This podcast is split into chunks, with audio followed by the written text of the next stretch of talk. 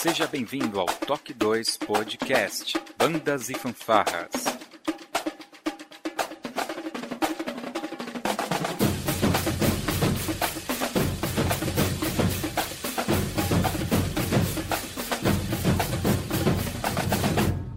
No ritmo da vida, na batida do coração.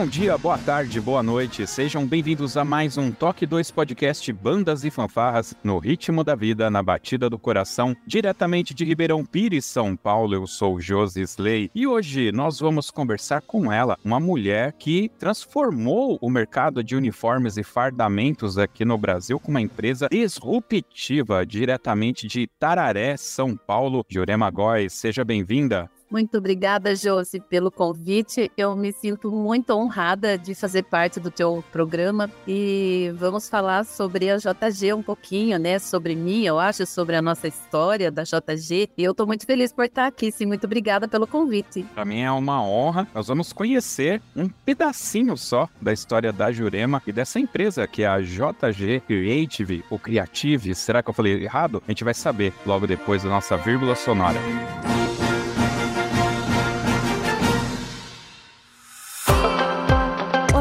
Você está ouvindo o Toque 2 podcast Bandas e Fanfarras do site toque2.com.br. Para falar conosco, você pode acessar as nossas redes sociais através do nosso site ou pelo e-mail contato@toque2.com.br.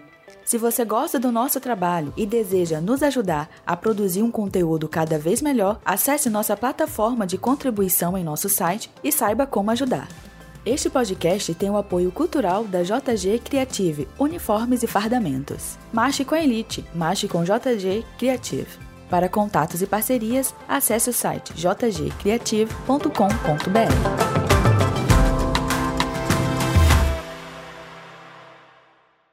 Fala pessoal do Toque 2, aqui quem fala é Samuel Ramos, da banda Marcial Botucatu Afrapo. Estou é, muito feliz aqui para poder falar de uma pessoa que nos ajudou muito, a Jurema, JG Uniformes. Nós fizemos um dos nossos uniformes com ela e o atendimento foi sensacional, tanto que virou uma amiga, né?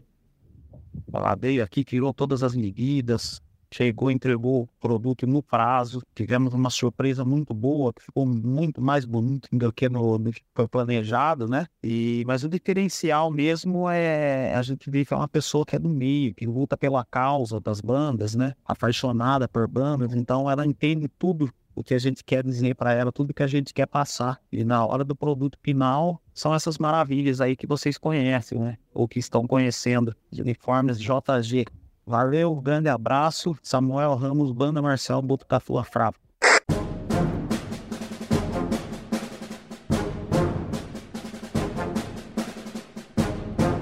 Muito bem, Jurema. Eu queria começar aqui com três perguntas que eu sempre faço para todo mundo, mas elas são perguntas bastante difíceis, tá? Então, se alguma delas você não quiser responder e você vai entender o porquê, eu vou entender perfeitamente, tá bom? Eu acho que todo mundo quer saber qual que é o seu nome, qual que é a sua idade e qual que é a sua profissão. Eu tô falando aquela que paga o boleto no final do mês. Meu nome é Jurema de Góes, eu tenho 59 anos, quase 60, e a minha profissão é empresária, ou estilista, ou modelista, é, como quiser chamar. Muito bem. Olha, é, esse nome modelista, eu vou falar para você que você me remete a uma memória afetiva aqui da minha infância, que tinha uma novela que passava no SBT, uma dessas novelas mexicanas chamada Simplesmente Maria. E ela falava que ela era uma modelista. Eu achava fantástico, né? Porque a gente aqui fala sempre costureira, né? Mas você não é, não é uma costureira, efetivamente. Você é a pessoa que vai lá, pega a máquina e costura, ou você desenha? Não, já tive esse tempo bom aí que eu costurei muito na minha vida já, já costurei roupa para as pessoas, fazia terninho, fazia camisa, mas hoje em dia eu não tenho mais esse prazer. Hoje em dia eu fico mais na administração e pôr na cabeça para funcionar e tentando ter ideias novas o tempo todo, pesquisando para é, oferecer cada dia assim um produto mais interessante para o cliente, né? Sim, a gente vai chegar nesse momento da empresa, mas eu acho que a gente precisa saber da onde que veio esse ímpeto da costura. Você sempre trabalhou com essa questão da cultura ou lá atrás, no seu início, lá na, quando você era jovenzinha, você queria ser médica, por exemplo? Eu comecei a costurar, eu tinha cinco anos. Nossa! É verdade, é verdade. Eu, eu lembro assim como se fosse hoje. Eu estava no parquinho, no jardim da infância, que a minha mãe me deixava lá, que ela ia vender roupa. E a minha professora, dona Matilde, falava assim, falou assim, eu perguntei para ela assim, professora, você me ensina a fazer roupinha de boneca? Aí ela disse, sim, claro, você me traz uns retalhos, eu te ensino a fazer. Eu tinha cinco anos, eu fiquei sabendo que eu tinha cinco anos porque foi essa época que a minha mãe saía vender roupa. Imagina só o tamanho que eu era. Nossa. Sim. E aí aquilo foi, tipo, crescendo assim dentro de mim, sabe? Minha mãe ia para São Paulo fazer compra de roupa para vender, assim, que ela vendia roupa para as pessoas, e eu adorava ir junto com ela, porque ela ia nas fábricas e eu sabia que lá nas fábricas eu ganhava retalhos, e desses retalhos eu ia fazer minhas roupinhas de boneca. E eu cresci fazendo isso, sabe? Cresci mexendo com costura, depois teve uma época, aquela época da juventude, namorar e tudo, que eu deixei uma, uma parte disso, né? Um, um tempo isso. Aí, depois, quando eu me casei, a minha mãe me deu a maquinazinha dela de pedal, que era a maquinazinha que ela tinha, né? E eu comecei ali, sabe? Fazendo uma costurinha ou outra. Já vi de cara que o meu dom não era ser dona de casa. eu queria era costurar mesmo, sabe? E, e, tudo que eu aprendi, Joseph, impressionantemente, assim, eu acho isso fantástico de mim, assim, que tudo que eu aprendi, eu aprendi sozinha. É. Eu não tinha YouTube. não tinha internet, não tinha aula, não tinha professor, não tinha nada. Eu, eu aprendi tudo quebrando a cara mesmo, sabe? Aprendi tudo sozinho. E então, quando eu, quando eu estava com uns 20 e poucos anos, já que eu já tinha filhos, né? A gente começa a sentir necessidade de fazer. A gente era muito, uma situação financeira extremamente difícil, era naquela época, né? Então eu tinha que costurar para os meus filhos porque senão a gente não tinha dinheiro para comprar. Era muito difícil. Então ali eu comecei a costurar e assim eu fui, até acho que os meus 30 anos mais ou menos. Daí começa uma outra história. Eu me lembro que na minha infância, né, aqui em São Paulo tem um, um bairro bastante conhecido que é o, o, bairro do Brás. E eu me lembro que a minha mãe, ela ia até esse bairro e, e ela pegava peças de roupa é, desmontadas, levava para casa, ela costurava isso na máquina dela em casa e depois ela retornava com essas peças prontas, né? Ali elas pagavam é, para ela, né? Então ela não, não ficava lá sentada, né? Ela trazia o serviço para casa. E eu me lembro também que ela fazia pequenos trabalhos de costura e havia naquela época revistas mesmo, né? Você ia até a banca de jornal e comprava revistas ah. onde você recortava. Nas páginas vinham as peças das roupas, né? Eram fascículos assim, e, e você recortava aquilo como moldes para cortar do tecido, né? Você deve deve, obviamente, ter pego todo esse período. Sim, mas assim, ó, eu não tinha dinheiro para comprar a revista.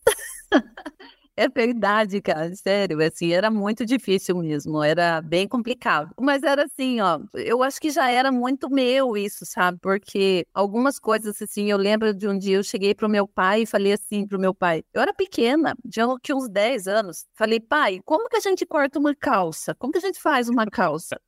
Aí ele disse assim para mim, a parte da frente é menor, a parte de trás é maior. Eu lembro que eu disse bem assim para ele, já entendi. Ah.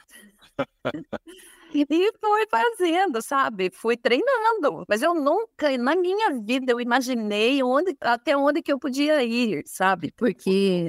O seu pai, ele tinha também algum envolvimento nessa parte de corte e costura? Meu pai era, era co-costureiro da minha mãe. Costureiro da sua costureiro. Mãe. É porque a minha mãe era, a minha mãe costurava para alfaiate e naquele tempo não existiam as máquinas de acabamento, né?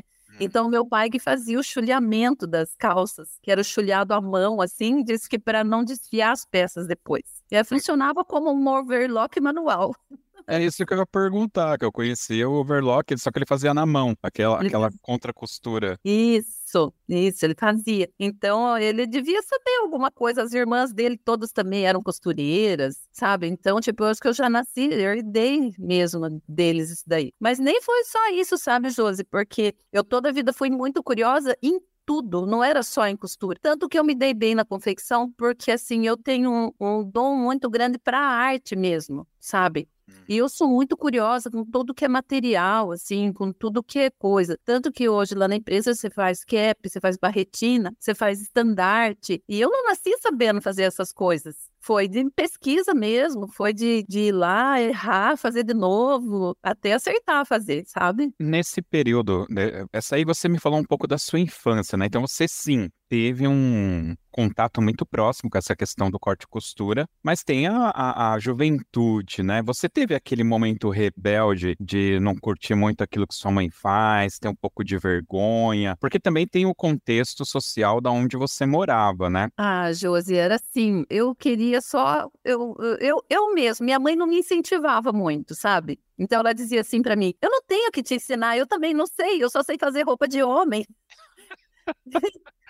Aí falava assim, não, mas eu sei fazer, eu sei. Então ela me punha muito medo, assim, do tipo, não pode costurar quando tá chovendo, não pode ligar a máquina quando tá caindo raio, não pode um monte de coisa, sabe? Daí essas crenças limitantes, né? Então, na minha fase aí dos meus 15 até os meus 20 anos, foi uma fase bem perdida, assim, em relação a isso daí, porque foi uma fase que eu, eu comecei a namorar, depois eu casei, daí vieram os filhos, né? E daí, o que que aconteceu? Quando eu morava num sobrado e eu morava na parte de baixo do sobrado. Minto, eu morava na parte de cima e a minha cunhada morava na parte de baixo. E ela tinha uma menininha pequenininha. E eles eram mais pobres do que a gente ainda.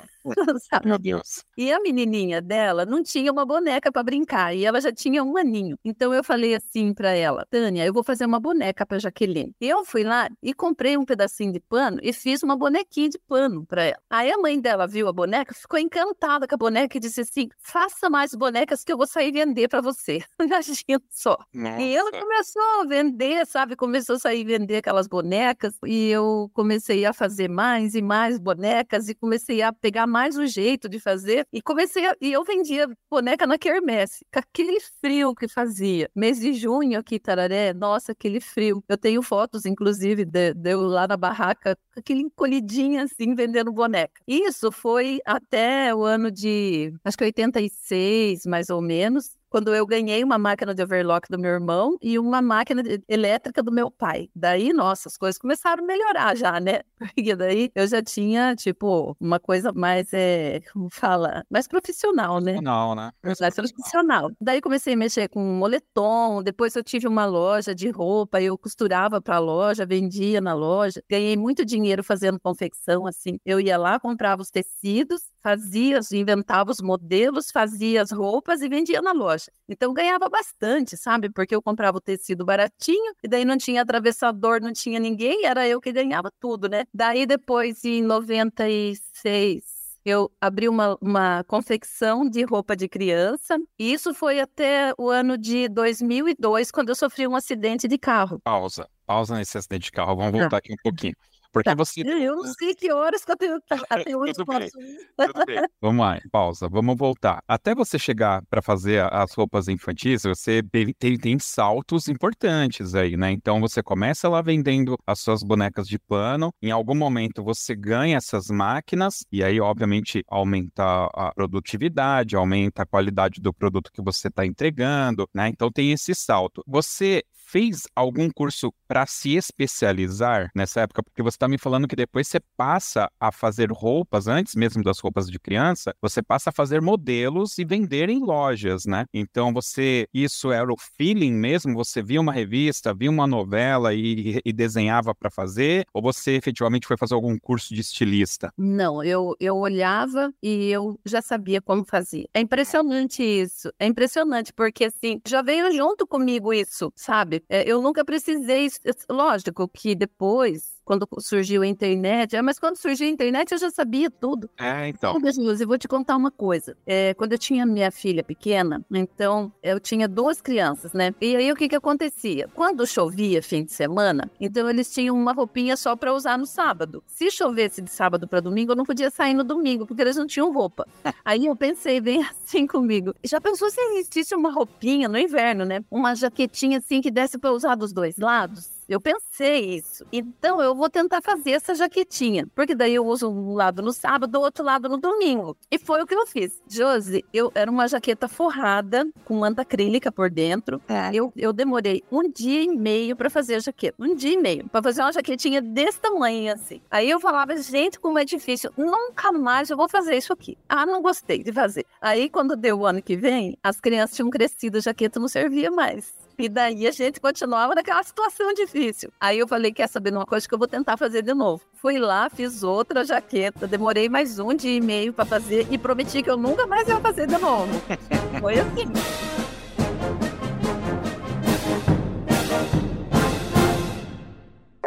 Olá, amigos, simpatizantes de bandas de fanfarras. Aqui quem está falando é o maestro Flávio Santos, da banda Bamuf Taubaté, uma banda de percussão melódica, atual campeã brasileira 2022 da cidade de Taubaté. Venho aqui hoje falar aos amigos do meio de bandas e fanfarras, falar um pouquinho da JG, da nossa amiga Dona Jurema, confecção de uniforme para bandas e fanfarras, linha de frente, column guard e entre outros, a especialização desta empresa com roupas e fantasias. O que, que eu tenho que falar? Eu tenho que agradecer a Dona Jurema, né, por ter dado atenção, por ter nos atendido, né, com a demanda que nós tínhamos na época para fazer a nossa roupa da banda Bamuf, para que a gente pudesse, é, depois de muito tempo, ter a hombridade, a dignidade de ter um uniforme novo, bem feito e da forma atraente para o público que ali se estava presente para ver a apresentação da banda, né? Porque uma banda bem uniformizada, bonita, elegante, chama mais atenção, né? O público valoriza um pouco mais. E a JG proporcionou isso pra gente. Nós tínhamos uma ideia, tínhamos uma vontade, tínhamos um desenho,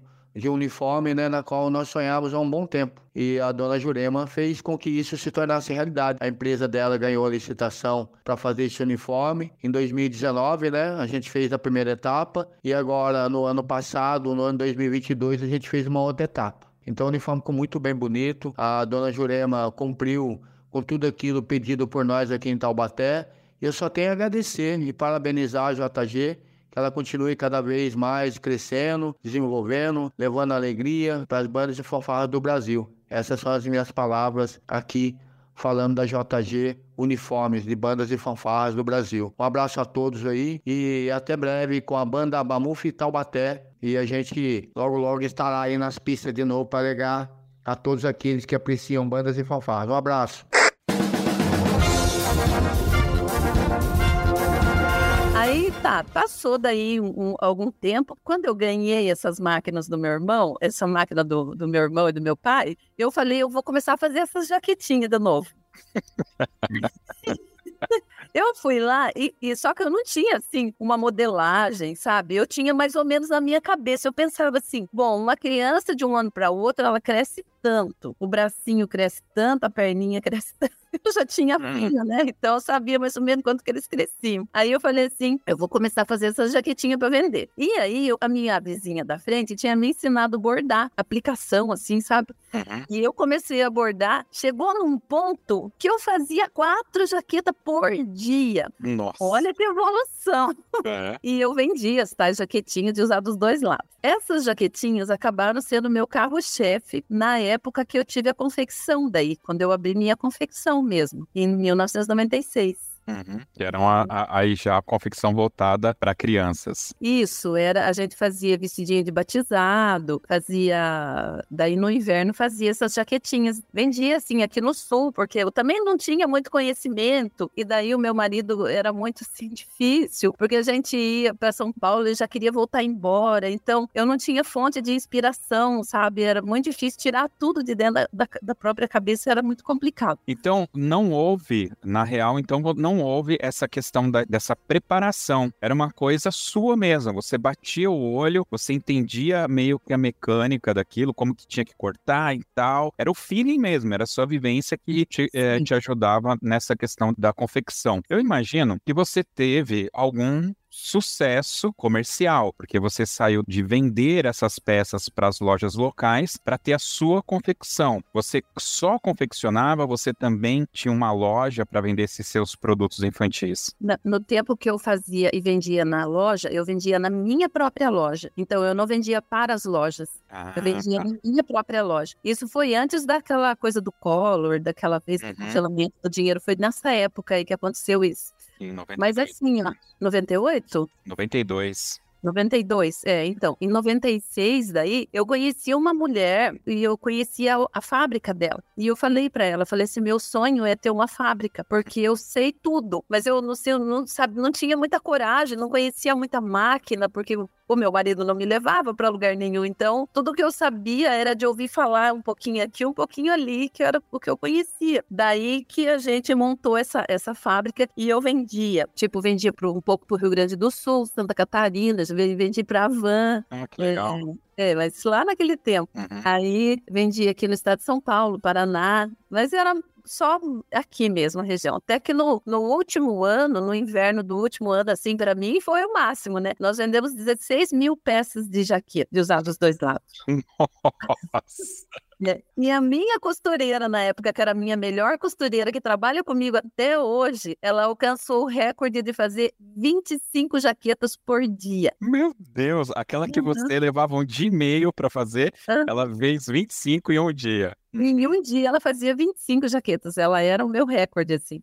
Mas isso foi. E, e eu trabalhava para Guarda-Mirim aqui de Tararé. Depois, depois que. Porque em 2002 eu me acidentei, como eu te contei. Muito bem. Vamos falar então desse, desse acidente. Sabia que eu fui guarda-mirim, tá? Hoje em dia o, o, pessoal deve saber que existem aqueles jovens, jovens aprendizes, né? Mas na minha época, nossa, não acredito que eu tô falando isso, tá? Mas lá em 88, 89, foi em 89, na realidade, eu fui guarda-mirim aqui na minha cidade. Então tinha uma regra. Uh, Mauá também tinha guarda-mirim, Suzano, tô falando aqui de cidades próximas de onde eu resido. Eu lembro que você podia ficar na guarda-mirim até os 14 anos. E depois você era obrigado a sair, né? Aqui era até então, os 18. Até os 18. Então, eu entrei com 10, fiquei até os 14, saí. Aí dos 14 aos 15, eu fiquei sem, sem nada, né? Me formei. Quando eu estava já com 15 para 16 anos, foi quando eu entrei na banda de Mauá e comecei a tocar em banda marcial. Nesse período aqui, eu cheguei a tocar na banda de Ribeirão, que hoje já, já é outro contexto. Eu toquei um tempo aqui na banda de Ribeirão, depois fui pra lá. Então, em 90 doing 93, se não me engano, foi a primeira vez que eu vi um concurso de bandas e fanfarras em Caeiras, né? Ali eu me apaixonei. Por isso que eu saí da banda de Ribeirão e fui para Mauá, porque eu sempre gostei dessa coisa do fardamento. Na Guarda Mirim, olha eu roubando o seu podcast, desculpa. Não, não, não, não, tô adorando, tô adorando. É, é que aqui na Guarda Mirim tinha um lance assim, né? Era, era um uniforme tipo um guardinha de azul, azul mais escuro, a camisa era um azul mais claro, a gente não usava gravata e tinha o bibico, né? Ai, bico, fiz muito bibico.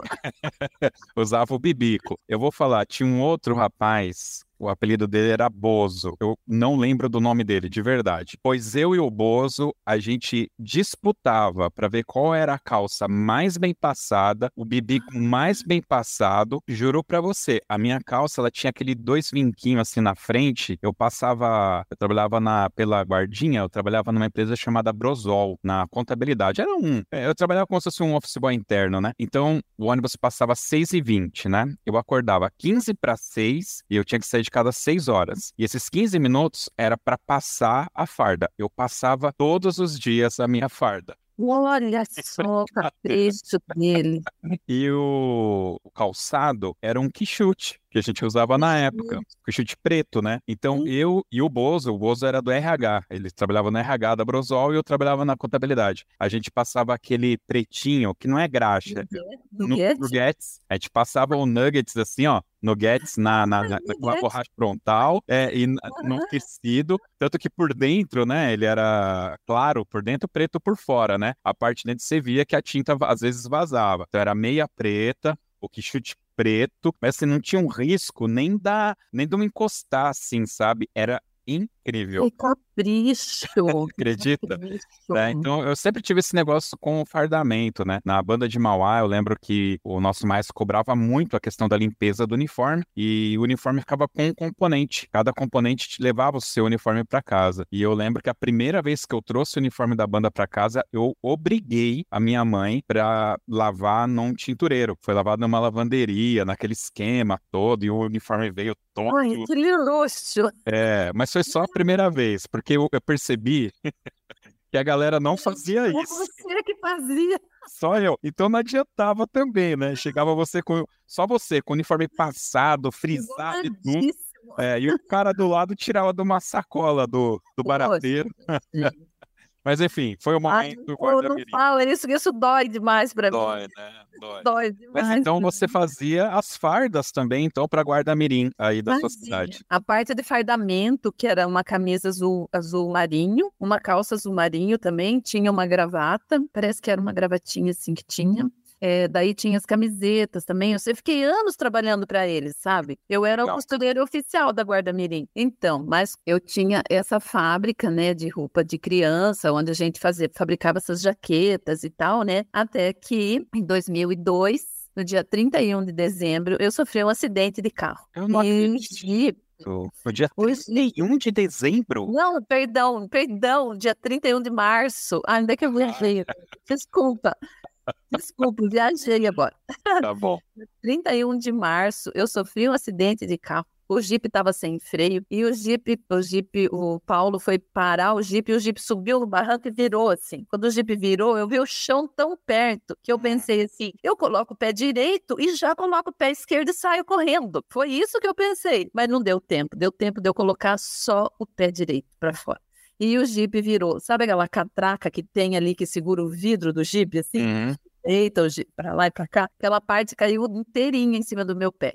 Mas moeu meu pé. Moeu. E eu era a cabeça da empresa. Eu era a pessoa que bolava os modelos, que criava as coisas, que fazia mo- modelagem e tanta coisa que eu fazia. E daí eu me vi numa cama durante um ano. Sem poder andar. Foi gravíssimo o acidente, eu quase perdi meu pé. Daí o meu marido na época ficou desesperado, né? Daí ele falou assim: viu, como que nós vamos conseguir trabalhar agora com você desse jeito? Nós que que, que né? Vamos abrir uma loja. Na loucura ele fez isso assim. Ele ficou, acho que, muito impressionado com o que tinha acontecido. Aí foi muito grave mesmo, o acidente foi muito grave. Daí ele foi com fratura exposta, sabe? Foi bem, bem complicado mesmo. Aí ele disse assim para mim: vamos abrir uma loja. E ele foi lá e alugou um ponto na rua principal aqui e a gente começou a vender os- as pontas de estoque que a gente tinha, sabe? No prazo de um ano, eu tinha uma loja gigantesca no meio da cidade, uma das melhores lojas da cidade. O Paulo, o meu marido, dizia assim para mim: você, você tem o toque de Midas. Tu, onde eu punha minha mão, diz que ia pra frente. Mas eu sempre fui muito assim. Quando eu abraço uma causa, eu abraço mesmo, de verdade, seja a causa que for, sabe? Então, tipo assim, eu arregaço as mangas mesmo. E eu comecei, daí eu comecei a melhorar e tal. Com um ano eu voltei a trabalhar. Só que quando ele abriu a loja, eu já estava já no final do processo né? De, de, de, sarar, de sarar, né? E aí eu comecei a trabalhar e tal, e a gente começou a tocar essa loja, e a loja começou a ir super bem, super bem e tal. E, e eu costurando, eu tinha a fábrica aqui pertinho de casa e a loja lá embaixo. Na rua principal. Até que, quando foi um dia, o Lima, que era esse rapaz da Guarda Mirim, e eu trabalhava para eles também, chegou lá para mim e falou assim: Viu, o meu chefe quer falar com você lá, porque nós estamos querendo fazer um uniforme de banda. Daí eu falei: Tá bom. Aí eu falei: Viu, eu nunca fiz isso, gente. Isso foi em 2002. 2002 para 2003, assim, mais ou menos. Eu falei assim: Mas como que é? Ele falou assim: Ah, tem umas franjinhas assim. Que maravilha. Eu falei, como será? Né, Será que a franja é pregada direto aqui no ombro? Como será que é? Eu não tinha acesso à internet, Josi. Eu não tinha Não, acesso à internet. ninguém tinha, pô. 2002. 2002. Aí eu falava assim, gente, como será que é? Ele falou assim: olha, lá na escola adventista tem um fardamento lá. Se você quiser, eu pego para você ver. Eu falei, lógico que eu quero. Aí ele veio, ele trouxe, mas o fardamento estava detonado. E, e aí, tipo assim, não tinha assim, eu não sei se aquele fardamento não tinha franja ou como que era. O fato que eu fiz o primeiro uniforme, eu tenho as fotos desse uniforme, desse, dessa primeira banda que eu fiz. A franja era pregada direto em cima da costura da manga. Nada a ver, né? É. Nada a ver. Mas era aquilo que. Mas eu achei tão lindo que eu tinha feito, sabe? Eu sempre fui muito coruja com as minhas coisas, sabe? Muito coruja. Eu sempre fui, é, é, como fala, modéstia era zero, sabe? Que eu amava as coisas que eu fazia. E aí eu falei, gente, eu amei fazer isso aqui. Que era assim, sabe? Mexia com a minha criatividade, porque ele disse assim para mim: solte a sua imaginação. Eu falei, nossa, É nóis. jogou o sapo na água, né? Aí eu falei, não, pode deixar comigo. E aí eu fiz a roupa de banda deles. Ficou coisa mais linda, sabe? Daquele jeito simples. Hoje eu olho, eu falo assim, né? Tipo, poxa, eu fui guerreira mesmo. Eu fui, eu fui atrevida demais, né? E aí eu falei, não, tô pronta para fazer uniforme de banda. É isso que eu quero fazer na minha vida. Eu não quero mais fazer outra coisa. Eu quero só costurar uniforme de banda. E aí eu comecei a fazer minhas propagandas. Ia nas cidades, fazia propaganda, sabe? Mas não tinha muito apoio familiar. E eu dizia assim pro, eu dizia assim, se eu abrir um site, eu tenho certeza que eu vou vender muito uniforme de banda, muito Uhum. uniforme. Aí o meu, nossa, eu tinha assim, sabe? Eu não sabia onde que eu queria chegar, mas eu sabia que era aqui que eu não ia ficar, sabe? Aí o meu marido dizia assim pra mim, viu, quantas bandas você acha que tem aqui na região? Você acha que você vai viver disso? Eu pensei assim, na região?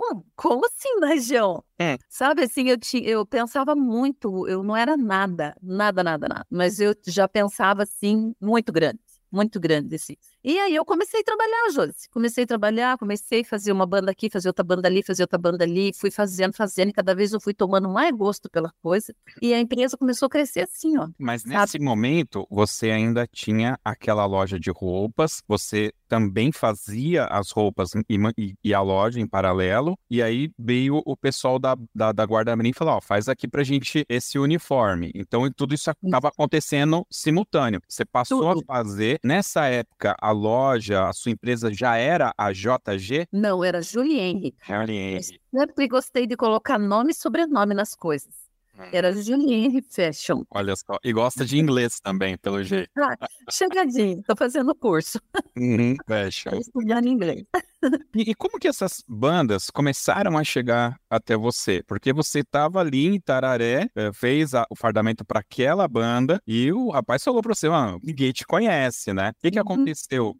Não, é que É, daí, no ano seguinte, alguns meses depois, teve um desfile aqui na cidade. E daí o prefeito me chamou lá que queria fazer um uniforme de banda para uma outra banda. E daí a outra banda, quando ficou sabendo que a primeira, que a segunda estava fazendo, também exigiu a dele. E aquele ano eu fiz acho que três ou quatro bandas. Foi assim, um negócio meio um bunzão assim para mim, sabe? Porque daí um conta pro outro, né? E foi contando, foi contando aí as cidades vizinhas aqui começaram a me chamar, sabe? Ah, então é você que faz? Ah, eu faço. E comecei a ir nas cidades vizinhas para fazer. Mas só que isso já me mantinha, sabe? Já me mantinha. Mas assim, eu tinha em mente que eu tinha que criar um produto, um produto diferente, sabe? Eu não podia ficar naquela mesmice a vida inteira, porque aquilo não me pertencia, porque assim, por causa dessa criatividade que eu tinha de, de, sabe, inventar coisa e ser muito curiosa, isso mexia muito comigo, sabe? Tipo assim, eu precisava achar alguma coisa. Até que quando foi um dia, eu falei assim, eu vou fazer uma, uma jaqueta de banda de usar dos dois lados. Agora eu já sabia fazer, tá? Ó, pra você ver por que, que eu te contei aquela história lá atrás. Aham, aham. Só que eu fiz a jaqueta e a jaqueta ficou lá jogada em cima da mesa lá ó, quase um ano. Foi perto da pandemia, um pouquinho antes da pandemia. Hum, Aí eu fui, fiz a tal da jaqueta e a jaqueta ficou jogada pra lá e pra cá. Até quando foi um dia eu fiz uma, como é que fala, um, um rio, não era rio, era coisa do TikTok. Reels. É, é Reels. Reels. Aí eu fiz aquele negócio lá, fiz, e, e, e numa parte aparece eu com aquele uniforme, mas eu não tinha mostrado pra ninguém. Aí quando entrou a brincadeira do TikTok, eu falei, eu vou fazer um, um TikTok vestindo essa roupa dos dois lados. Por que que eu fiz? Fez assim, ó, um bom, um bom. Todo mundo ficou doido. Como que é isso aí? Como que é? Eu preciso disso, eu quero isso, eu não sei o quê. Eu falei, pera, daí veio um turbilhão de ideias na minha cabeça sabe? Foi aí que eu criei uma coisa melhor do que essa jaqueta de usar dos dois lados, que foi o colete. O que que acontece? É uma blusa por baixo, como se fosse um uniforme de banda, normal, uma roupa de banda, normal. Aí por cima disso tem um colete. E esse colete dá para usar dos dois lados. Então, esse colete, você consegue ter três looks diferentes só com essas três peças: a calça, a calça não, a jardineira, a blusa e o colete, né? Você consegue ter três looks diferentes. Então, virou uma febre. Foi a revolução das bandas e fanfarras aqui no Brasil. Foi o que revolucionou. Agora ninguém mais quer uniforme simplesinho, todo e daí eu ganho licitação que o pessoal ganhou um uniforme lá que não tem nada a ver com esse coletinho. Mas eu já vou direto e já ofereço. Eu falo, ó, quer trocar? Quer fazer Porque, isso? Sim, e daí a pessoa fica super feliz, né? E eu, enquanto isso, eu tô divulgando mais ainda meu trabalho, né? Então foi isso, sabe, que determinou esse, esse crescimento muito grande que a JG teve agora, nos últimos três anos, três, sabe, três anos, sabe? Foi isso que aconteceu.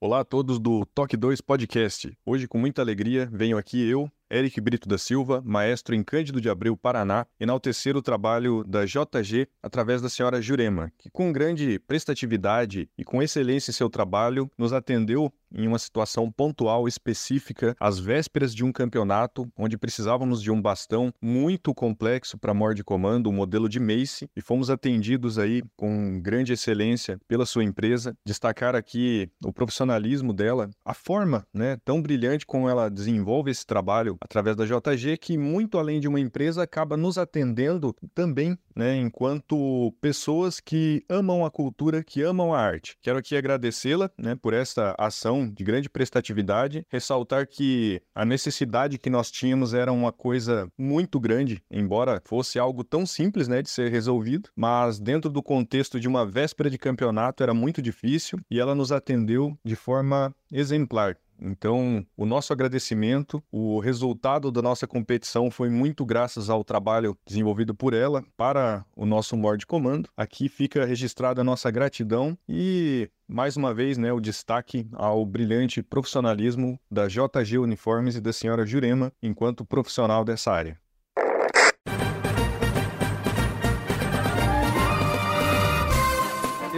Normalmente faço no começo do programa uma citação de como eu cheguei naquela pessoa que eu tô batendo esse papo. No seu caso, eu fiz questão de não colocar. Eu já entrei direto com as três perguntas. Por quê? Porque a primeira vez que eu vi você foi esse vídeo da, da jaqueta dos dois lados. Jura? Te juro.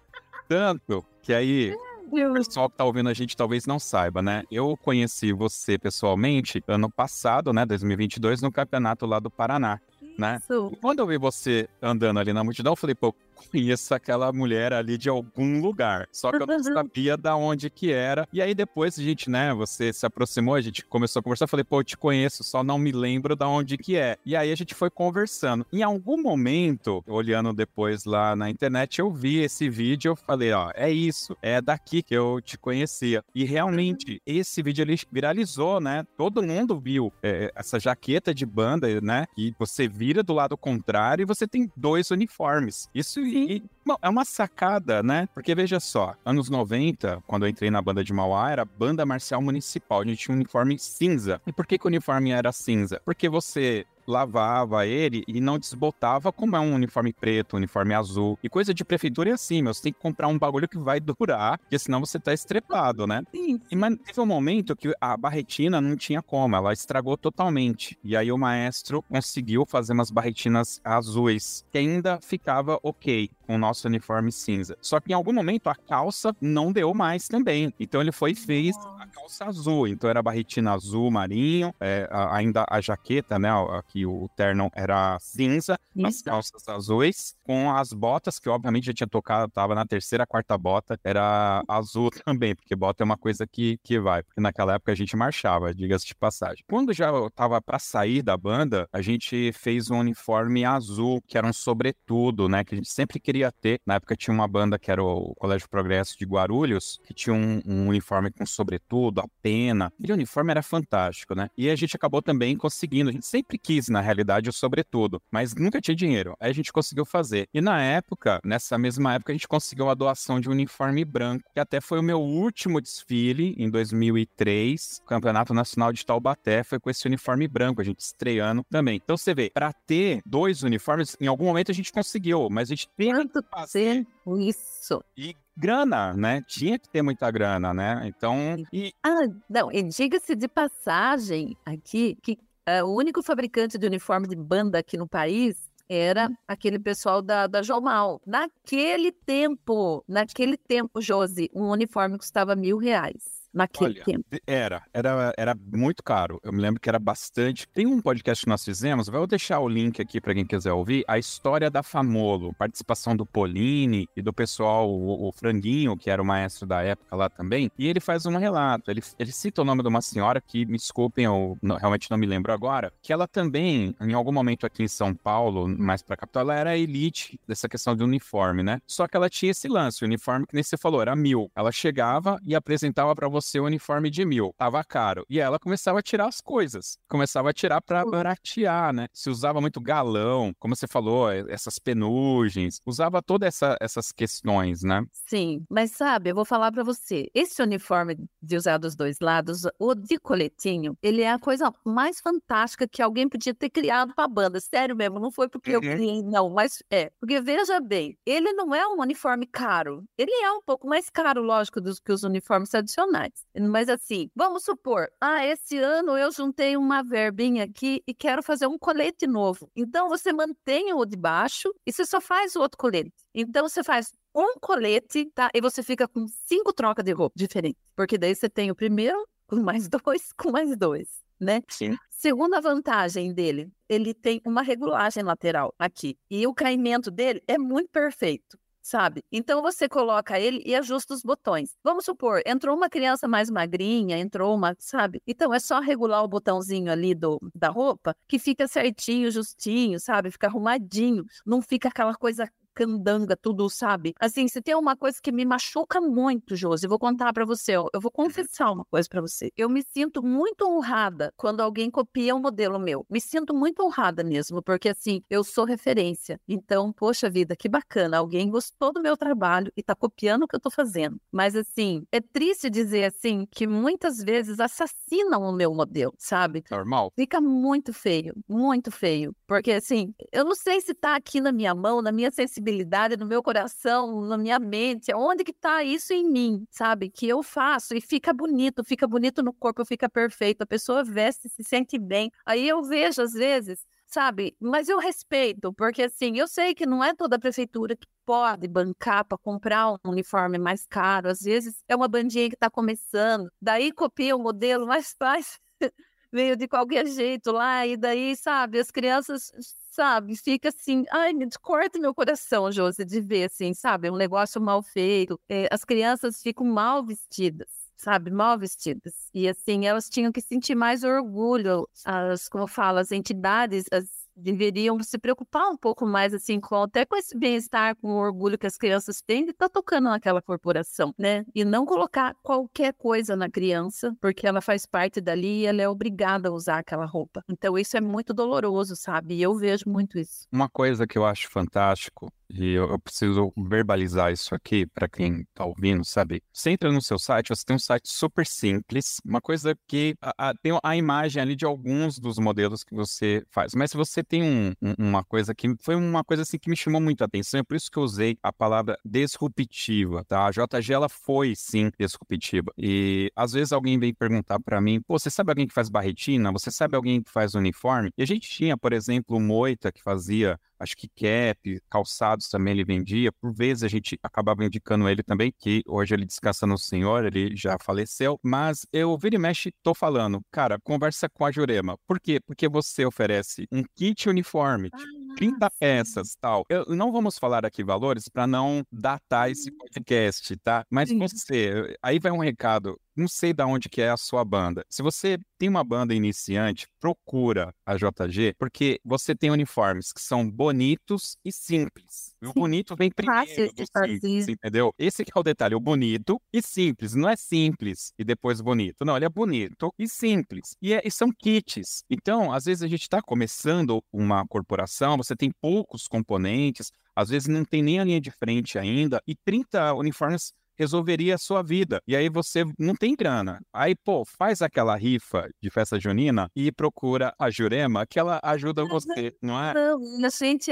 adapta. E assim também, eu, eu penso bem assim, Josi, que eu já fiz, eu acho que mais de duas mil bandas na minha Nossa, vida, na, na vida da JC Eu já fiz mais de duas mil bandas. Eu sei pela quantidade de notas fiscais que a gente tirou já, sabe? Uhum. E assim, ó, para mim, não é porque eu tô fazendo a banda lá do daquela cidadezinha pequenininha lá que eu vou fazer qualquer coisa. Não consigo, Josi, não consigo fazer. Eu não consigo ter esse desprezo, sabe, pela E eu penso assim, ó, eu tenho mais um pensamento que banda não é só uma corporação tocando, não, é uma causa. Ali tem uma causa, porque você pode ver no Brasil a quantidade de maestros que dão aula gratuitamente, dão por amor. Isso é fantástico fantástico, isso é uma coisa assim fora da, da realidade do Brasil, assim, porque imagina, eles, é, eles têm o trabalho deles, que eles têm, têm família, têm tudo, e eles ainda vão ensinar as crianças lá sem ganhar nada. Quantos desses eu já não vi, meu Deus?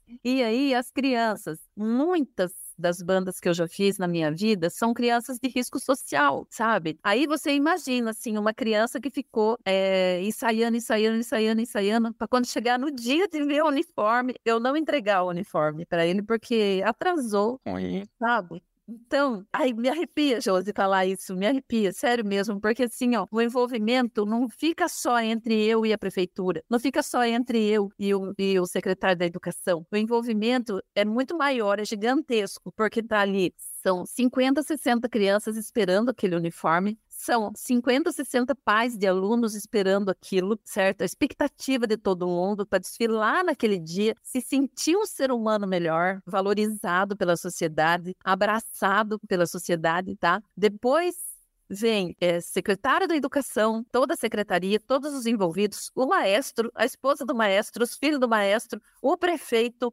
todo mundo, Josi, é uma responsabilidade gigantesca minha, sabe? Então, tipo assim, como que eu vou entregar um produto ruim, sabe? Entregar por entregar, sabe? Só porque eu faturei e não ver aqueles. Eu recebo um vídeo assim que eu choro, a gente chora lá dentro da empresa, de ver a daquelas crianças vestindo aquela roupinha. Só isso, assim, sabe? É uma coisa impressionante, cara. Impressionante. Eu, eu... Você acha que quem que não ama fazer o que eu faço? Como que não amar o que faz, cara? Não tem como. Com certeza. Você sabe que é, naquela primeira formação da banda de Mauá, ainda na prefeitura, eu me lembro que vinha muita gente pro ensaio de a pé, alguns vinham de ônibus, tinha gente que chegava em Brasília, Gol, tinha gente que chegava em BMW. A gente ensaiava, tal, e tinha gente que nas férias ficava soltando pipa, tinha gente que ia pra Disney, né? Em retrospecto, é, hoje tem pessoas que eu sei que se tornaram médicos, tem pessoas que estão morando fora e tem pessoas que vêm de cachorro quente. Então cada um trilhou. Mas quando a gente entrava na avenida, sabe? Por isso que eu falo que tem muitas discussões sociais que o pessoal, ah, vem colocar que eu falo, poxa, isso não faz parte da minha vida, porque quando a gente, a gente era tão unido e quando a gente estava na avenida não tinha religião, não tinha cor de pele, não tinha política, porque tava todo mundo com a mesma roupa, todo mundo com ideal, todo mundo ali. E, meu, eu já segurei, tive a honra, né, de segurar alguns instrumentos na mão que até hoje eu não tenho condição de comprar. Então você acaba oportunizando essas crianças com as bandas e com as fanfarras, né? Isso que você uhum. falou é muito certo. Tem crianças que nunca colocou uma roupa roupa nova na vida. E aí você vai lá entregar um uniforme e ela vai ser a primeira vez que ela vai vestir uma roupa que ninguém colocou antes dela, né? Ela não foi ganhado do tio, não ganhou da prefeitura, não foi feito ali para ela, ela vai colocar aquela roupinha, aquele uniforme para participar de um evento cívico, de um campeonato, de uma apresentação, ela vai ganhar aplausos e tudo isso é muito fantástico. Sim, Sim, você lembra do campeonato lá que nós tivemos, né? Uhum. Você lembra aquele menininho da, da FAMU? Hum. Lembra da, da, da, é, é, da, é, da Louisiana? Aquele menininho me deixou impressionada, porque nós fizemos a roupa para ele, um macacão vermelho, hum. com os recortes, era meio vermelho com preto, assim, e aquela monte de pedraria. Aquele menino brilhou tanto aquele dia, um molequinho de 10 anos. Ele brilhou tanto que eu acho que foi o maior dia de glória da vida dele. Ele nunca mais, cara, ele nunca mais vai esquecer aquilo. Não vai. Nunca mais. Não vai. É, eu tô contando aqui para você vários momentos emblemáticos da minha vida. Eu tô com 45 anos e eu tinha 10, 15 anos. A gente leva, a gente, a gente cria histórias e repertório de vida para essas pessoas, né? Isso é muito importante. E a ideia do nome, por que JG? Pelo meu nome mesmo. Ah, Jurema Góes, JG. E o criativo, porque tudo tem que ter sobrenome, né? Aham, e no e caso, aí... criatividade. Sim, e daí ele foi assim, ele teve uma combinação tão harmoniosa, sabe? Ficou tão gostoso, sabe? Quando as pessoas falam só JG, eu falo, não, é JG Creative, porque tem nome e sobrenome. Não é só JG. Então, assim, acontecem muitas coisas legais, assim, sabe? Vou, vou só vou mencionar mais uma, algumas coisas. Eu gosto muito de estar envolvida nesse meio. Eu não sei tocar um instrumento, não sei tocar nada. Puxa. Eu até tentei entrar aqui na banda de 100 GS para tocar, mas eu achei que era muita informação para uma pancada só, assim, eu fiquei perdida. E daí eles queriam me levar para o campeonato. Eu falei, não, eu vou aprender numa outra oportunidade que vocês não tiverem campeonato para aí. Mas assim, Josi, eu gosto, eu gosto de estar no meio meio, sabe? Eu gosto de estar. Tá, todo que é lugar que fala para mim assim: ah, eu vou fazer um campeão, vou fazer um festival aqui, vou fazer um campeonato ali. Me avisa que dia que é, porque eu vou mandar alguma coisa para vocês. Aí um brinde ou alguma coisa para vocês doarem lá. Porque para mim, eu tenho, eu tenho mais de 150 peças de amostra lá dentro da empresa. Que a gente às vezes joga tudo no lixo. E aí eu falei assim: vamos, o que a gente aproveita é botão, é uma coisinha ou outra. Só que daí os modelos vão ficando ultrapassados também e a gente acaba jogando fora. E assim, ó, e eu tô sempre tentando fazer alguma coisa para impressionar. Daí, agora, esses dias, nós tivemos a ideia de fazer o troféu JG Creative 20 anos, porque a, a, a empresa está fazendo 20 anos agora. Uhum. Então, eu vou fazer um troféu, já está em andamento, não vai ser um, acho que vão ser dois. Eu não sei para que lugar do Brasil vou mandar eles ainda, que a gente ainda está trabalhando essa ideia ainda, mas acredito que até o final do ano a gente vai decidir. Também não é uma sangria desatada que tenha que dar esse troféu, assim, eu acho que merece ser uma coisa bem, bem pensada até, né? Então, essa foi uma das ideias que a gente criou, né, do, do troféu, e agora, esses dias, me veio uma ideia muito linda e que a gente vai fazer. Então, por exemplo, tem o pai do maestro tal, o vô do maestro tal, que ele faleceu, tá? E ele deixou esse legado pro pai, que deixou esse legado pro neto, e o neto tem uma paixão por isso. Então a gente mandou, eu mandei fazer caixinhas de madeira compridinhas, revestidas de veludo e dentro delas vai ter uma batutinha, uma batutinha de, de acrílico com o nome da JG, com, com o loginho da JG assim, e atrás a homenagem para aquele maestro, para aquela pessoa que faleceu lá no passado. E, isso, e esse presente vai ser entregue para o neto, para o maestro que deu sequência para aquela história, entendeu? Que bonito. E é, sabe? Isso é uma paixão para mim, cara. Nossa, é uma paixão para mim. Assim, quando eu tenho essas ideias assim, eu falo, meu Deus, olha só como eles vão ficar felizes com isso. então, tô sempre, sabe, fazendo coisas assim. Agora, esses dias, ouvindo teu podcast, eu achei o Vander já comprei passagem para o Vander. O Vander vai nos representar lá na GB, na, na Associação Gaúcha de Bandas. Vai dar um, um workshop lá, é, tudo pago pela JG. Eu vou levar ele lá de Belém até o Rio Grande do Sul, já tá com as passagens compradas, tudo certinho já. Estamos fazendo as roupas dele, que ele vai usar lá, lá na Escócia, e, e ainda vou pagar um curso de inglês para ele. Porque eu falei, como que você vai viajar sem inglês? ele vai precisar. Então, assim, sabe, é, vai muito mais para mim do que só a parte financeira, sabe, Josi? Vai muito mais para mim, é muito mais importante do que só isso. Eu, eu tô sem palavras, Jurema, porque É, a gente teve a oportunidade, né, de conversar já pessoalmente e a minha admiração, né, pela JG, obviamente pela sua pessoa, veio é, por, por questões é, mais práticas, sabe? Tudo isso que você tá falando aqui pra gente é o suprassumo de algo, né? Você tá oportunizando pessoas, abrindo portas, dando essas oportunidades que são únicas. Isso, Fazendo a minha parte, né? Com certeza. com certeza. Mas veja, a partir do momento que você simplesmente criou um uniforme que eu visto do lado ao contrário, e obviamente ele é bem mais barato do que eu comprar dois uniformes, e de repente eu entro no seu site, que é um site super simples, e, e eu vejo ali, olha, você pode vestir a sua banda com pouca grana, eu tenho aqui esses kits, ó, que vai te ajudar. E eu vou repetir, gente, bonito e simples, não é simples e feito de qualquer jeito, não. Ele é, é um uniforme bonito. Então, essas pequenas questões, elas já impactam um meio de bandas e o meio de bandas estava precisando de empresas assim. Eu não vou transformar isso daqui num grande discurso revolucionário, né? Mas infelizmente, para se fazer banda no Brasil, a gente gasta muita grana, entendeu? Gasta muita grana. Tem um podcast aqui que a gente fez é o fim das fanfarras, né? E a grande discussão que a gente tem lá é o seguinte: uma corneta lisa si bemol custa mais caro do que um trompete, que tem toda a parte de máquina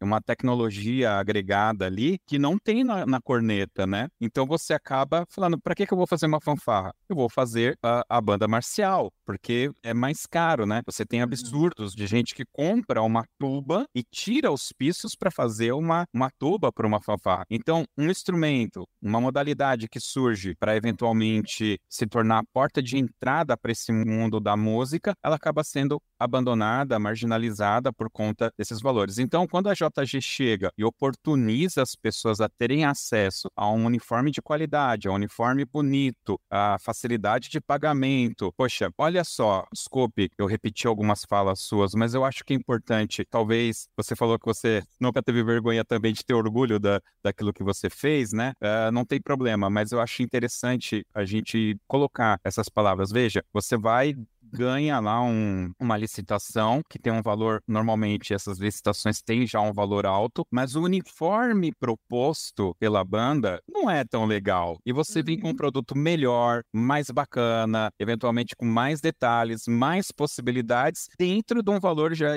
é, colocado. Eu tenho certeza que é, inúmeros é, empresas olhariam e falavam, legal, é isso que você quer, beleza. Ainda vai pegar o pior, o pior botão, a, a linha que não é a, a, da melhor qualidade, né? Então, para levar mais grana em cima de uma licitação que ele já está ganhando muito. Então, a gente está falando de lisura, a gente está falando de honra, a gente está falando de pessoas que estão trabalhando em prol para o nosso país. Então, tem muito mais em jogo aqui, né, Jurema? Então, eu acho que a gente precisa reconhecer tudo isso. Então, obviamente, né? O meu, meu parabéns. Você não precisa. Claro, mas eu sei que você não precisa disso, tá? Mas, poxa, eu acho que é importante a gente reconhecer valores além. Eu me lembro, olha, coisas que a gente aprende, hein, o Jurema? O meu maestro, certa vez, ele, quando a gente ia para campeonato, ele falava, ó, não deixe lixo jogado, deixe um ônibus limpo. E ele dava uma série, ó, agradeça o motorista. Quando a gente ia descer, chegava em Mauá, tinha que ir lá, obrigado, obrigado, motorista, valeu, motorista, sempre, todo mundo.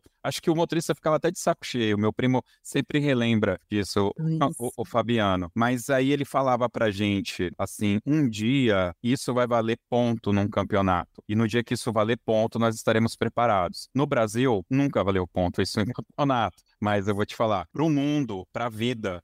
Exatamente, cara. Valeu ponto para vida isso. Exatamente. O meu chefe, ele me chamou, falou assim, Joses, pelo amor de Deus, para de me chamar de senhor. Você acredita? Porque eu chamava ele de senhor e falava o nome dele. Senhor, o senhor está disponível? O senhor pode aprovar para mim? Nos e-mails eu mando, senhor, tarará, o senhor poderia, por favor? Ele chegou e falou, por favor, para, porque todo mundo acha que você está tirando sarro. E eu tentando falar para ele que não era, né? Era o, o jeito porque eu aprendi dessa forma que a gente tem que respeitar, independente, tem uma hierarquia e tal. Então eu levei isso para minha vida. E é por isso que eu chamo uma corporação não de uma corporação, mas de uma causa, porque é uma causa. Ali são 40, 50 crianças que o cara tá ali, ele, ele não tá só ali para ensinar música, Ele está ali para ensinar educação, respeito, cidadania. Jurema, tem alguma dica que você pode deixar aqui para o pessoal de banda quando recebe o uniforme, alguma coisinha ali só para. A gente sabe que não dá para falar tudo, mas uma diquinha aqui básica só para o pessoal manter bem ali o uniforme deles? É, eu entendo que muitas crianças assim não, não têm, às vezes, um, uma mãe ou uma pessoa que possa ajudar a manter o seu uniformezinho em ordem, em dia, tudo certinho, com a barrinha feita, tudo. Porque assim, a gente, quando a gente faz as, as calças, por exemplo, lá para a empresa, eu não posso mandar as barras cortadas já, porque hoje o aluno tá de um tamanho, daí semana que vem ele cresceu e já vai perder a calça no comprimento. Mas eu tenho um vídeo que eu disponibilizo dentro lá do, do Instagram, ensinando a criança como que ela faz para fazer a barrinha da calça com fita, para deixar bonitinho. Dou umas dicas de como prender um botão que caiu, dou dica de como não deixar aparecer um sapato que ficou um pouco grande. Então, assim, porque se eles olharem o, o espetáculo espetáculo que eles dão e que as pessoas ficam ali emocionadas de ver o espetáculo que, que eles dão ali naquele momento, é, eles procurariam, assim, ter um pouquinho mais de cuidado, assim, com as roupinhas, é, tá sempre bem passadinha, pedir pra uma tia, pra uma avó, pra uma vizinha, pra uma irmã, né? Passa minha roupinha aqui pra ficar bem bonitinha em mim, pra ele ter o orgulho, né, de, de se apresentar. E a JG ajuda ainda dando diquinhas lá no, no Instagram. Jurema, é, sempre aqui no final eu deixo reservado um espaço para você fazer algum agradecimento, para você cobrar uma dívida. Esse é o momento. Hum. Enfim, você pode usar do jeito que você quiser. O espaço é seu. Fica à vontade, por favor. Ai, não. Eu só tenho a, a meu sentimento de gratidão, assim, a todo mundo que confiou em mim, que confiou no meu trabalho, que confia nas minhas ideias, que joga, sabe, muitos lugares aqui no país onde a gente vende, a gente vende aqui, vende em alguns países para fora também do Brasil. E assim, a gente. As pessoas confiam na gente só pelo WhatsApp. Então, minha, o meu agradecimento é esse, assim, pela essa confiança que tem com a gente. E é isso, sabe? Agradecer você de ter me convidado para fazer esse podcast. Eu, eu fiquei, me senti muito honrada, muito honrada mesmo, de poder falar sobre a JG, que eu tenho. Meu olhinho diz que brilha quando eu falo da JG. brilha porque eu tenho muito orgulho da empresa que eu construí, sabe? com a ajuda das pessoas, não foi sozinha, sabe? Foi com a ajuda de, de muita gente que teve, assim, dos meus funcionários, que eu só também tenho a agradecer, que sempre tiveram do meu lado. Tem gente que faz 25 anos que trabalha comigo. E é isso, Josi, é isso. É isso. E os meus parabéns para você e a minha gratidão pela tua amizade, uma pessoa de uma seriedade incrível, assim, de um coração gigantesco. Parabéns para você, Josi. Imagina. Muito obrigado. Muito obrigado de verdade, Jurema. Pessoal, eu quero salientar todas as dicas que ela deu, esse videozinho, tudo, você acha lá no Instagram da JG. Vai ter link aqui no post, tanto do site, tá? Como do Instagram. Enfim, todas as redes sociais da JG vai estar disponível aqui, ok? Lá pelo site tem um link que você clica e já vai falar direto com eles via WhatsApp. Então fique tranquilo. Pô, qual que é é o número? Fala o número. Tem um link lá, é de fácil acesso. Basta você acessar, eles vão te atender direitinho lá, tudo bem? Tá? Então, tudo isso que a gente falou, essas dicas, você vai encontrar, vai ter o link lá. Eu só vou dar um, um disclaimer aqui, que é o seguinte: eu tô falando JG, vai estar tá escrito possivelmente o nome aqui na, na capa do podcast, né? Mas só para salientar que não é uma letra J e uma letra G. Não, é J escrito J-O-T-A-G e Creative. Se escreve dessa forma tudo junto que você vai achar. Às vezes você tá aí ouvindo agora aí pelo Spotify e aí você já joga lá no celular em cima lá do Instagram, já começa a digitar, vai aparecer lá para vocês, tá bom? É isso, Jurema. Muito, muito, muito obrigado por tudo que você faz pelas bandas e fanfarras do Brasil. Valeu, é de verdade. Vamos agora para as nossas dicas culturais.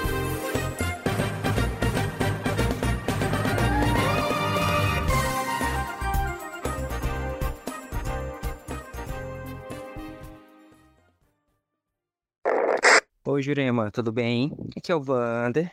O que eu tenho para dizer é que, embora chegando recente, eu já me sinto como se quem te conheça há muito tempo. É, pelo pouco que eu já pude conhecer da tua pessoa, do teu trabalho, é referente a uma pessoa de muito caráter, de um trabalho maravilhoso e que preza muito pelas, pelas parcerias, pelos companheiros. Mesmo chegando recente, eu só ouço elogios, eu só ouço boas recomendações, bons exemplos. Então, tô aqui para te agradecer pela parceria que a gente iniciou e que possa se estender por muitos anos e que para mim está sendo e vai ser sempre um orgulho poder carregar o nome da JG junto de mim, por onde eu estiver, onde eu estiver, com quem eu estiver, tá bom? Então, obrigado pela parceria, obrigado pela amizade, obrigado pelo cuidado, obrigado pelo carinho. E dizer que para mim vai ser uma honra poder levar o nome da JG junto do meu trabalho para Edimburgo, na Escócia. Um abraço.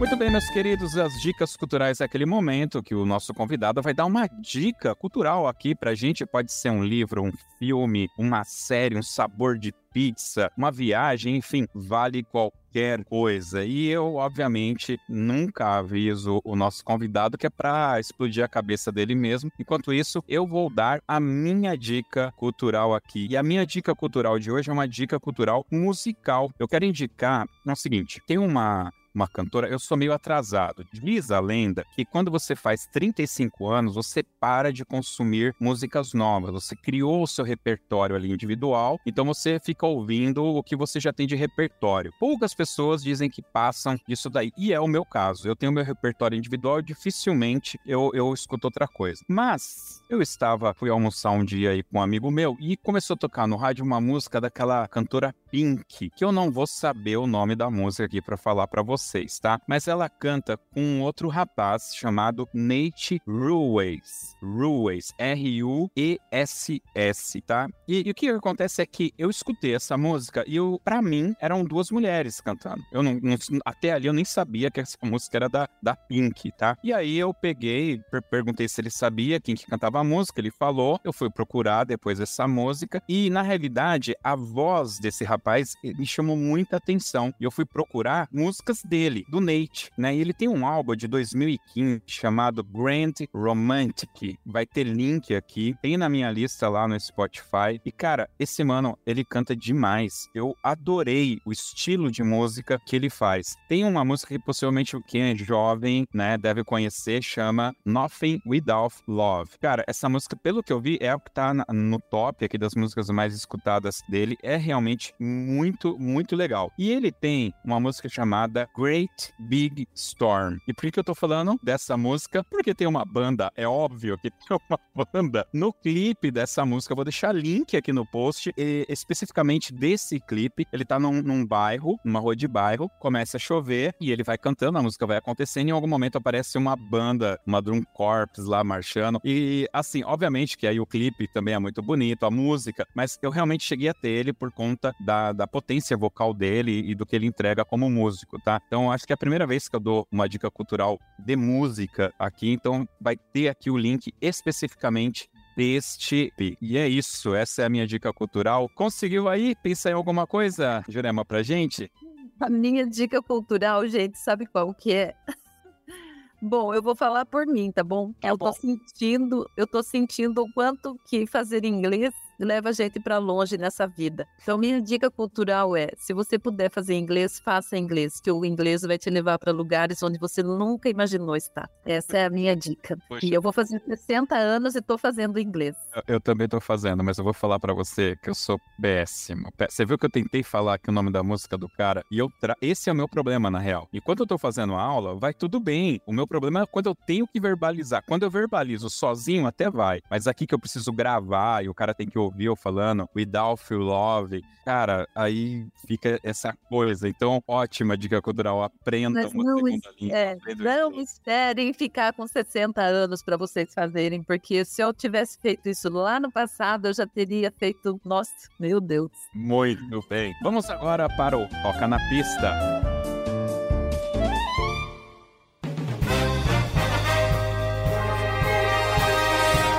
Muito bem, meus queridos, agora é o Toca na Pista, aquele quadro que faz uma referência às bandas e fanfarras que tocam aonde? Na rua, na pista. E é nesse momento que o nosso convidado, no caso, a nossa convidada, vai escolher uma música pra gente escutar aqui no final. Pode ser qualquer música, pode ser de banda, pode ser de conjunto popular, internacional, nacional, não importa o estilo, gospel, não importa, pode ser qualquer música, porque na realidade não é a música mesmo, né? O que eu quero saber é a história por trás da música. Por que que você escolheu essa música? Jurema? Uh, eu tenho uma dupla que eu, eu gosto muito, que é uma dupla que, que, acho que ela é canadense, mas eles já moraram aqui no Brasil, é de Polo e Pan, e o nome da música é Canopy. Se você conseguir encontrar, Canopy. e Canopy, Canopy, com dois E no final, Canopy de Polo e Pan. Já achei aqui. Já achou? Já achei. Muito bem, mas por que essa música? Ah, é porque essa música, assim, comecei a fazer viagens fora do país, agora, depois de mais velha. E daí, quando eu ouço essa música, eu me recordo de todas as os passeios que eu fiz pelo, pelo Quebec, é, lá só fala francês, e essa música é uma música francesa. E ela é uma música linda, suave, acalma a alma. E quando eu ouço ela, eu, eu me remete àqueles lugares que eu visitei lá,